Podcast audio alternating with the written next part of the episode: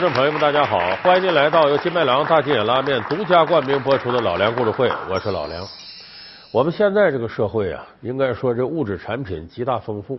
呃，照理说呢，咱们吃的东西啊，比过去那是多多了。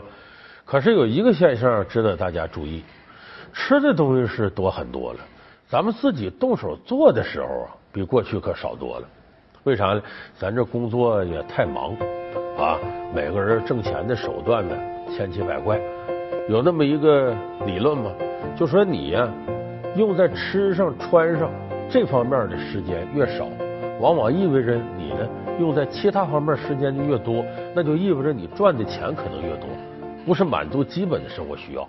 所以咱们生活当中，你看吃饭现在。呃，订外卖的挺多，在饭店吃饭挺多，在家里做饭的时候少了。而且有的时候一着急呢，咱可能吃饭呢都来不及说几个菜在这摆着咱吃，所以大量的速食食品出现了，就属于快餐类的食品。那么这类快餐类食品，咱们接触最多的是什么呢？方便面。有个统计数字说，现在啊，一年中国人能吃掉一千亿包方便面。你算平均一个人一年得吃多少包方便面吧？就确实方便是我们生活当中最常见的快餐速食类食品。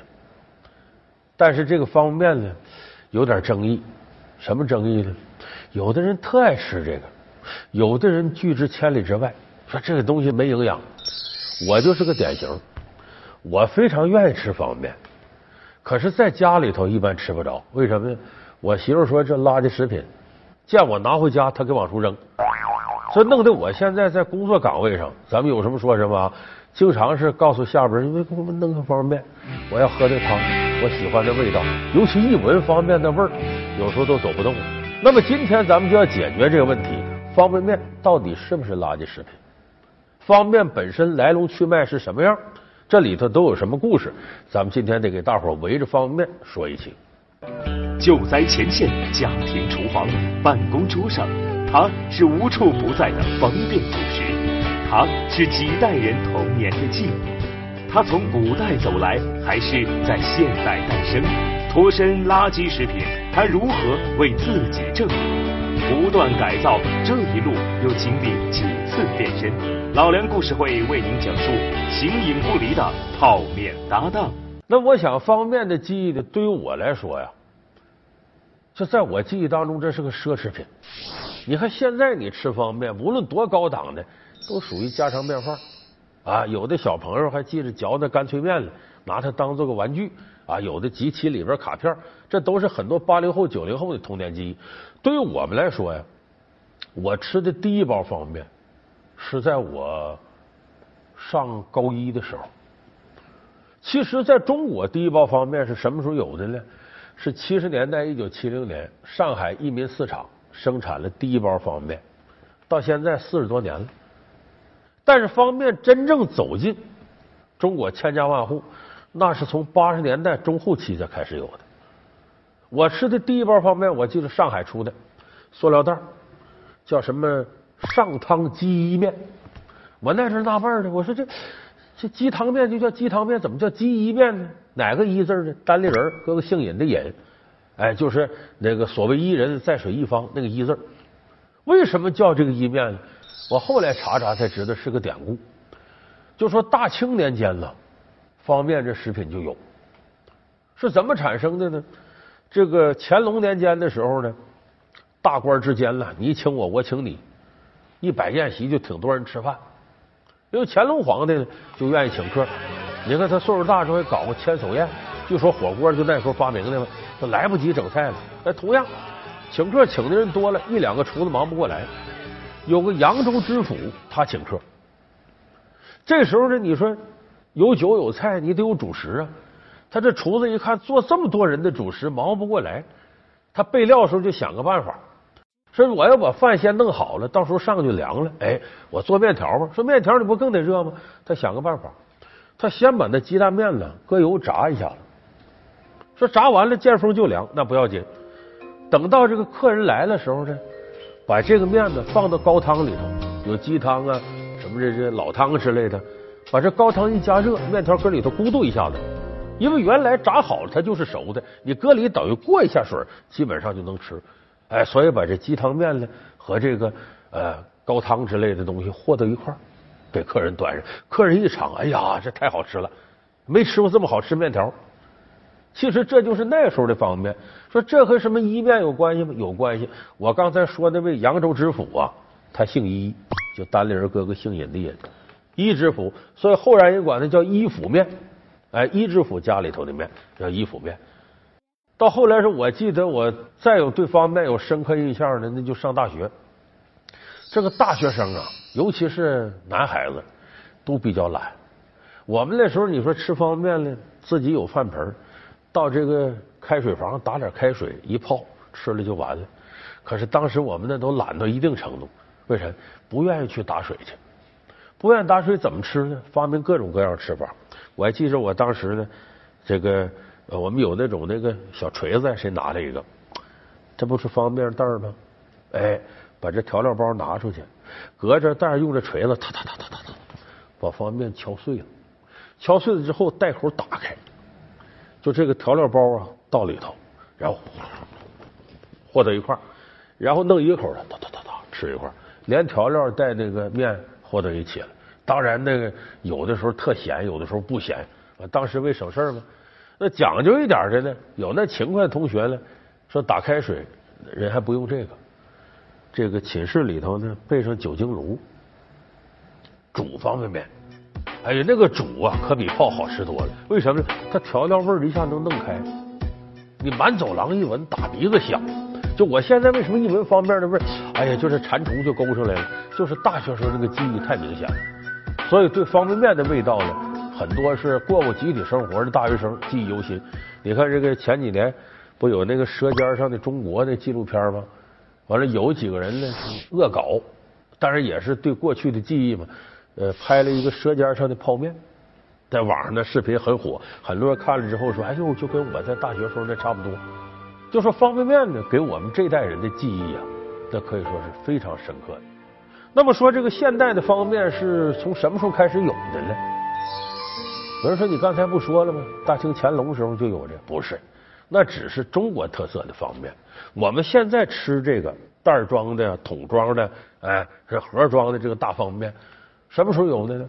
一九五六年，谁发明的呢？日本人发明的。发明日这个日本人的名字叫安藤百福。这个人呢是日本的一个生意人，哎，做过饮料、做过食品这个生意。一九五六年这时候呢，这是二战之后，就日本经济正处在复苏阶段。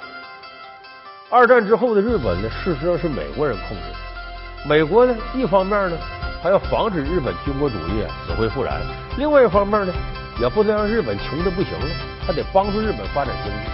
所以，在美国的扶持之下呢，日本在一九五六年的时候的状态是百业待兴，就出现了很多机会。那么这安藤百福说：“我做点什么生意呢？”他强项是干食品。他有一次就发现了日本这个副食品呢缺的厉害，因为战争之后呢，他不可能像战前经济那么发达。他发现很多人呢，为了吃一碗热乎面条啊，都排队呀，费老了劲了。他就琢磨，说是这个东西都得在家里煮，他费劲。我能不能发明一种食品呢？这面条呢，拿过去就能吃。很快就能吃到嘴，哎，他就买那种那个压面条的机器回家琢磨，他琢磨说这个东西面条怎么能出来直接就能吃呢？他说直接就能吃，不能是一点滋味没有啊？说我在面条里头给加点盐，这不就有滋有味了？可是加了盐这面条有个问题，你把它弄好了之后啊，一干就碎，就像我们现在有时候那劣质挂面似的，一下子锅里头都碎了，就成面汤了。它不是成根成根，更别说挺筋道了。它这不行啊！你看这玩意儿加上盐之后，它容易碎，再搁水一泡就散架了。他琢磨挺长时间，有一天灵感来了，怎么？他看他媳妇在那炸东西，哎，这油炸的东西完了搁到这儿，它可不碎。说我试试这面条能不能油炸呢？哎，他就把加了盐的面条炸。炸完之后拿出来，果然一根是一根啊，虽然有点弯曲，像我们现在看有的炸油条啊，就像有的地方食品叫炸馓子那个东西，和那个挺类似。炸出之后呢，不变形，是一整根不断。他再试着说我搁开水泡一下呢，哎，这一泡他发现好了，为什么？炸的过程啊，这面条里水分出去了，他这面条上出一个个小孔，结果泡的时候水进来了，一下把这小孔冲进之后，充实了之后呢，面条马上一整根一整根复原了，哎，看着就像一碗做好的面条一样，哎，这安藤白虎到这时候才彻底发明了现代的方便面，就是我们现在看到方便面就是这个过程，它通过油炸。然后让它整条存在，而不是散了。然后开水一泡，把面条充实起来，一整碗。所以这是他把方便面发明出来的。当然到这儿没完，因为这日本人吃饭呢和中国人挺像，呃，都是盘子碗呢、杯子什么都有，餐具挺全。所以当时呢袋装方便面呢，人买下来之后呢，找个小盆啊，往里一倒，哗，水倒进来，完事儿了。但后来他想把这东西卖到美国去，不行了。美国人吃饭，你发现一个规律，他比亚洲人简单，而且家里就是盘子、刀叉，他基本不用碗和盆，所以你方便到他那去。美国人还有个毛病，很少在生活当中使开水，所以这方便面后来卖美国去，日本人又发明什么？改成桶装的。一开始不是这桶，是杯，哎，就你整点热水往里一倒就能吃。吃完了之后呢？你把这桶这都纸做的，团吧团吧扔着当垃圾，完事儿了。所以为了卖到欧美这些国家去，日本人由原来袋装方便，把它变成桶装的、杯装的。所以咱们今天看，你看，凡是袋装方便生产厂家，必然它也配桶装、配杯装。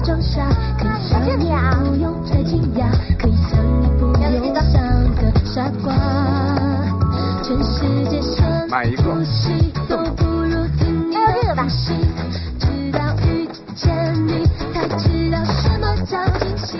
哎，所以这个时候方便面是彻底发明成型了。老梁故事会为您讲述形影不离的泡面搭档。老梁故事会是由金麦郎大金野拉面独家冠名播出。当然，它这里头呢还有一些营销窍门，值得咱们现代人学习啊。什么营销窍门？你比方说，它是让写，你把这个面呢泡到开水里，三分钟以后打开，放调料和一块吃。说这三分钟是怎么算出来的呢？它其实不是科学计算，它只是呢，你要泡超过三分钟，这面条可能就不那么筋道了。但是呢，我泡两分钟甚至一分半，效果也差不太多，都一样，因为它本来就是熟的。说他为什么说三分钟呢？它好像挺科学呢，其实是种饥饿营销法。什么概念呢？就说你要如果把这泡到那里。你不饿不吃东西了，你饿了泡到里头，泡里头你得等，那三分钟吗？这是有过心理学研究的，说这三分钟啊，能把你等的都不行不行的，因为你本来就饿，明明看着这这热热乎乎的都能吃了，还得等三分钟，哎呀，你这时候就咽口水，等到真三分钟到一打开，你比原先的食欲还旺盛，一吃，哎呀呀，真香。这我觉得这是很早的饥饿营销，搞得很成功。当然，现在咱们看方便面，跟这个安藤白虎这个五十年代发明的时候，那就大变样了。现在咱方便面口味也多种多样，有什么麻辣的、海鲜的、什么牛肉的，各种各样的，还有我们东北老家酸菜味的，现在都出来了。而且呢，它不仅仅是说放个调料包啊，呃，加点这个佐料那么简单。他已经把中国各个地方菜系都挪进来，就虽然说你不可能像说是吃到当地大菜那么香吧，但那个味道，尤其是你是哪个地方人，你愿意吃家乡菜的时候，往往在方便面里都有立竿见影的反应。所以这今天我们看这方便面，那效果多种多样，还有的呢往里放卤蛋呢，放火腿肠啊，送你点东西。再有的索性是什么呢？咱也别整调料包了，咱就整一个菜，然后呢。你把面泡好之后，这菜往上一扣，就跟咱们说那盖浇饭、打卤面的一个道理。所以现在这个方便面样式，那比过去可是多太多了，消费量也比过去高多了。那么咱最后还得说这么一件事儿，咱开始提到的，这个有的时候我们看有些文章说，别吃方便面啊，那个是垃圾食品，那里添加剂、防腐剂太多啊，吃了之后对人体没好处。还有的人还特爱吃。就挺矛盾，我吃还是不吃呢？这个咱们今天得给大伙儿先说说这个方便面它的特性。第一点是方便，有人说废话，方便方便吗？当然方便了。你看，我举个例子啊，汶川地震的时候啊，包括什么青海泥石流啊，就是凡是这种天灾发生的时候，在献爱心，大量的食品得送到灾区。你发现送什么呢？先到灾区的保准两样：方便面、矿泉水。为啥呢？这地方天灾一受灾，首先水有可能供水体系不行，这水是生命之本了，先得送水。那得有吃的，送什么吃的？这个地方环境很恶劣，你送什么新鲜东西去，很快就会烂了、腐败了。哎，方便面没这事儿，送到那儿就能吃，隔些天它也不坏。而且呢，这玩意儿只要有热水一泡，热热乎乎的，它不像凉的东西，吃完了容易闹肚子，容易引发一些疾病。这个不会。所以方便第一大特点，方便及时，保证安全，连汤带水的。口味还相对营养比较丰富，这是它一个特点。否则的话，你说它要是垃圾食品，哦，人家灾区受灾了，咱给人送垃圾食品去，这从政府那从慈善界讲也说不过去。所以，首先有一点肯定，你不能说它是垃圾食品，它的营养肯定是很丰富的，它的口味很丰富，意味着营养很丰富。再一个，你看这个有些探险家，包括咱们这个恶劣环境下的边防战士。前两年我看个纪录片，在青藏高原上，青藏高原有时候多老远都没有人，零下二三十度。那么有些边防战士巡逻过程当中饿了怎么办呢？路边支个小锅，煮点方便面，热热乎乎的。是说这不是新鲜蔬菜啊肉类，它脱了水，但它毕竟它有蔬菜。要不在高原那种情况下，你运新鲜蔬菜是不可能的。所以这个东西在有的时候，对于探险者和边防战士来说，就像以前的压缩饼干似的。保证热量，保证能量，就说这些基本的对食品的要求，它都有。所以呢，你不能说它是垃圾食品，而且垃圾食品呢，它是相对的。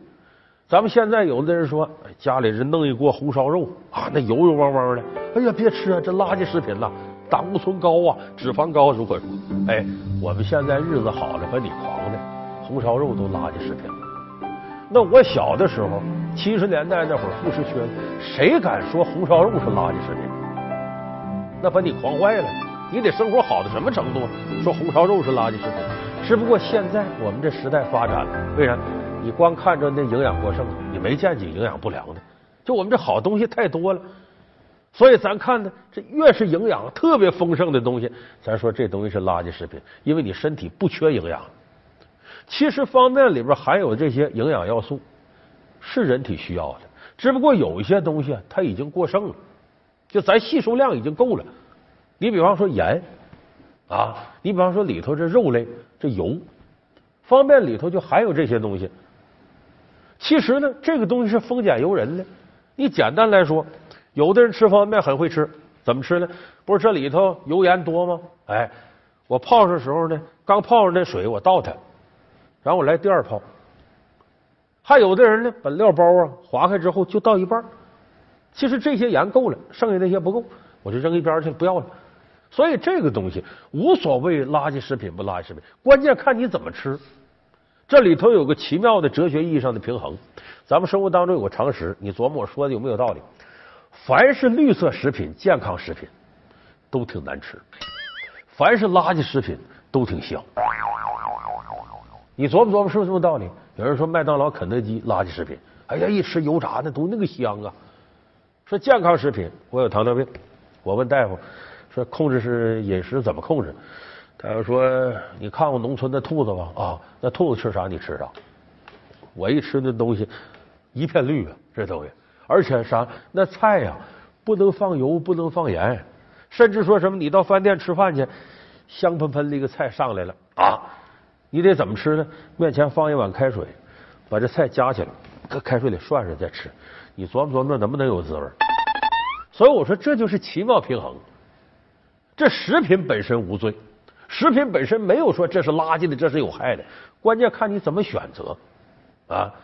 你要求口味，现代人有时候就不知足，既得口味香的，还得有这个营养价值的，还得是绿色的、健康的，不可能好事都你一来。你一天大吃大喝啊，暴饮暴食，想吃吃，想喝就喝，还想获得健康很难。健康是通过节制得来的，适可而止你才能得来。就像我说这方便面，你闻着味儿香，你也爱吃，那把料包全放尽了，使劲这么吃，每次那营养都足到一定程度也不可以。所以人家厂家给你提供之后，你享受它的一半，我认为这是带来健康适可而止的一种表现。要节制。有人说老梁，就算你说这个对，还有个问题呢，说方便面里头啊有添加剂，有防腐剂，你这总有吧？没错，这些东西确实里头有。因为凡是这个食品，它要保障它的保鲜的话呢，它肯定得有点这东西。但是方便里头基本上用不着防腐剂，为啥呢？它油炸的东西把水分都已经炸出去了。凡是防腐剂添的多的，它里头都有水分，这它里用不着多少。它这里倒有一些抗氧化剂，因为它有油。像那种吃法，说这滴完水第一碗泡上之后，把那水先倒出去，其实也相应把这里的一部分添加剂给倒出去。但是这些添加剂，严格意义上来说，国家是有规范的。只要是合格的厂家啊，按照国家的这种食品标准，它的添加剂是不会对人体造成危害。那最后又说，你再说这个前一阵方便面有个卖点，非油炸嘛，大伙都买那个。你不管怎么说，你这油炸的不太好啊。说现在油炸吃多了容易得癌，哎，这个在科学上是能立得住的。但是你那么想啊？方便面这个油炸是什么油？当然，有些不法厂家咱不提了啊。就说认真负责任厂家，方便面炸这面，那面都是小麦粉了，咱都知道这些跟面条一样的，这没问题。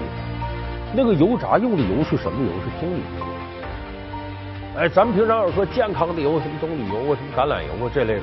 哎，这类油比我们吃的那个荤油，甚至比绝大多数的豆油要安全的多。就只要这个厂家认真负责。他用这样的油，他对人体的危害没有多大。当然，也是我刚才说，那你要天天吃也不行。油炸食品香，你连着一个月都是这个，那你身体也受不了。所以我们最后归纳起来了：方便面能不能吃？当然能吃。它给我们带来这么多方便，而且味道口味也很丰富，但吃起来也相对来说很随意，这是个不错的食品。但是所有的食品都在你怎么去选择，都在你怎么去控制。